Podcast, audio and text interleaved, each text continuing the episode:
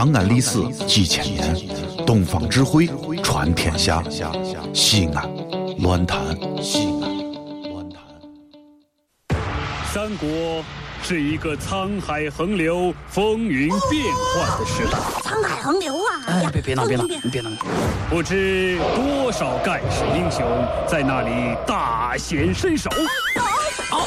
你你你你打到我了！叱咤风云，正所谓江山如画，一时多少豪杰。豪杰！神田小课堂，二零一四年重磅出击，《三国演义》，敬请期待哦！滚滚长江东逝水。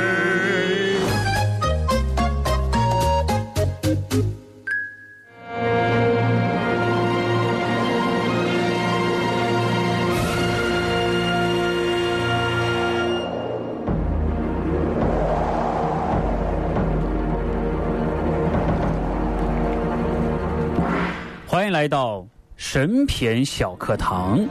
今天我们来说一说《三国演义》第二十七回：谁这么大胆，逼着皇帝给官儿做？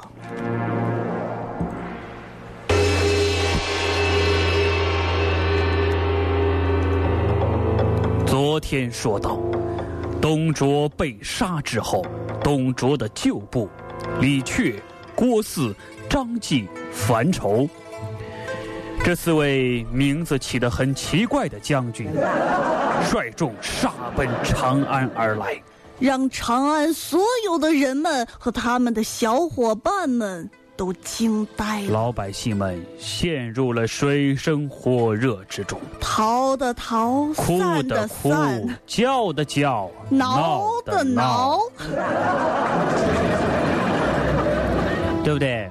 这个时候战火纷飞，嗯对，啊，对不对？是一句过度的词语啊，对对对对对，这个时候啊，对不对啊？哎，哎呀，这孩子你不能老过度 哎，对对对，李缺、郭汜啊，两个人就问王允了，嗯，董太师乃社稷之臣，他究竟犯了什么罪？你要杀他？因为他太胖了。那这孩子是，是吧？这一下把这王允问住了，王允答不上来。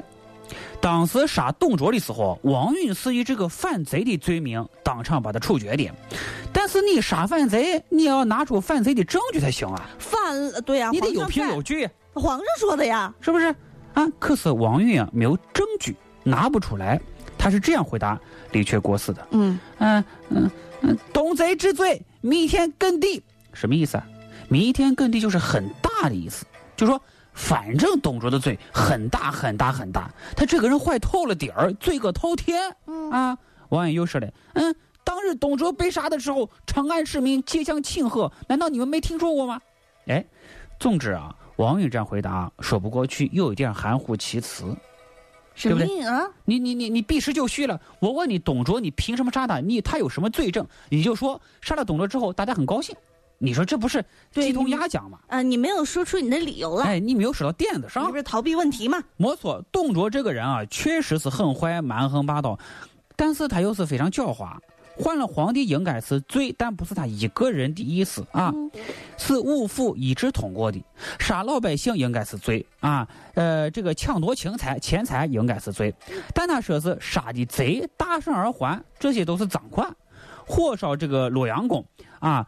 盗坟啊，盗宝啊是有罪，但他说是关东叛军干的，啊，所以这个人呢，尽管作恶多端，但是你一般的人你还抓不住他的尾巴，治不了他的罪呀，是不是？因为他毕竟没有弑君嘛，啊，找不到尾巴，最多找到尾巴根儿，啊，尾巴骨啊，所以王允啊拿不出真凭实据，我是很正常的啊。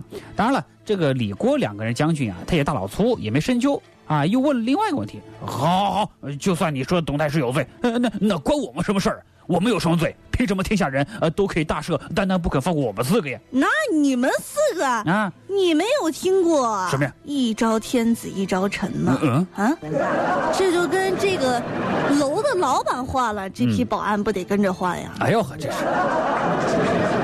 王王允这下子彻底没招了，扯都扯不上来，因为圣旨上说的很清楚，咱之前也说过，只杀董卓一人，其余人员概不追究啊。嗯啊，王允之所以不放过他们四个，咱前头也说过，是在设下设下一条这个奸计，想坐收渔人之利。但我是行不通的，你现在是玩火者自焚呐，没错啊，是不是？你就容易烧着你自己啊。失败是早晚的事儿了、啊。那现在他就说了这样一句话：哼，我我王云今天有死而已，你再何必多言？就说我我我不管了，我今天就死啊，怎么样吧？你把我弄怎么样？我不死都不怕，我还怕你是吧哎，？我就愿意，怎么着？看起来好像很忠义，但是实际上是理屈词穷嗯，啊。等于这个时候啊，人冒了，是不是啊？死的也是没有话可说，我就是这样，你你咋咋咋办？是不是啊？啊，我就是死猪不怕开水烫啊！哎，你叫你叫死乞白赖厚脸皮啊！那真是，那那对方还客气吗？你都这样的，我还我不杀你对不起你。手起刀落，把王允杀于城楼下。杀了王允之后，下一步就是杀皇帝。李傕、郭汜两人商量，呵呵，兄弟，哎今天既然到了这里，不杀了天子谋大事，更待何时啊？可是就咱们四个，嗯，咱们四个还不得带上一万多人去杀？哎这皇帝可不是皇帝被戳成马蜂窝了，一带上一万多人。而且人的力量，这皇帝嗯可不是随便随便便杀的呀，随随便便随随便儿，随不便便。杀的。张继烦愁就说了：“不可呀，如果杀了他，恐众人不哎，服呀你不是。刚刚那专家吗？那专家他今天叫了很多角色呀，不如还是把他当皇帝，把各路诸侯都把他骗来杀掉，可图天下也。哎，其实啊，他说的这句话我是非常同意的。嗯，为啥呢啊？你不要老是计较过去的事情事情了，你报个仇有啥意思？对不对？要向前看，你留着皇帝的命，可以带来收益。皇上就是摇钱树，嗯啊，当时呢，这个很多人都很着急呀、就是说那个啊，那皇上怎么办呀？皇上这时候也很害怕，就跑到城楼上就问了：“你们到底要弄啥？你 你猜呢？是不是啊？皇上很实在你下来。呀！哎呀呵，这过家家呢，这是。我叫你一声，你敢答？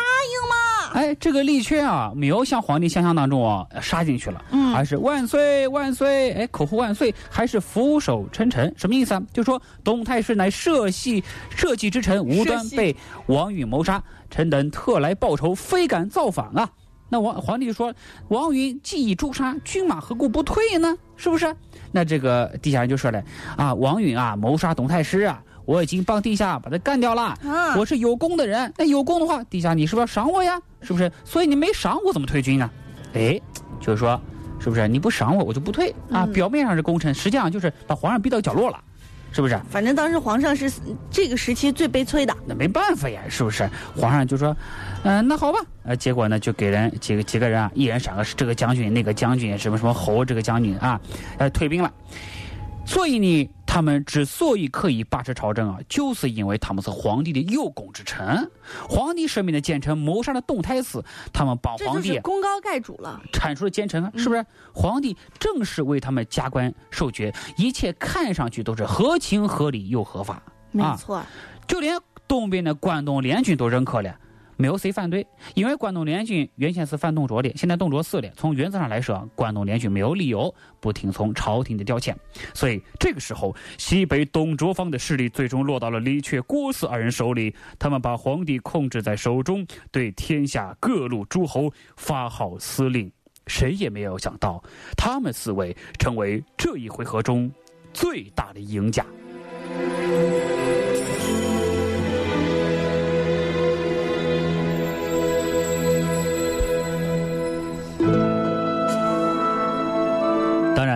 我们说《三国演义》啊，不是武将的地盘，更是谋士的天下。所以我们明天的课题就是《三国演义》第二十八回大谋士贾诩的出场。条条路，多少里。这里是西安，这里是西安论坛。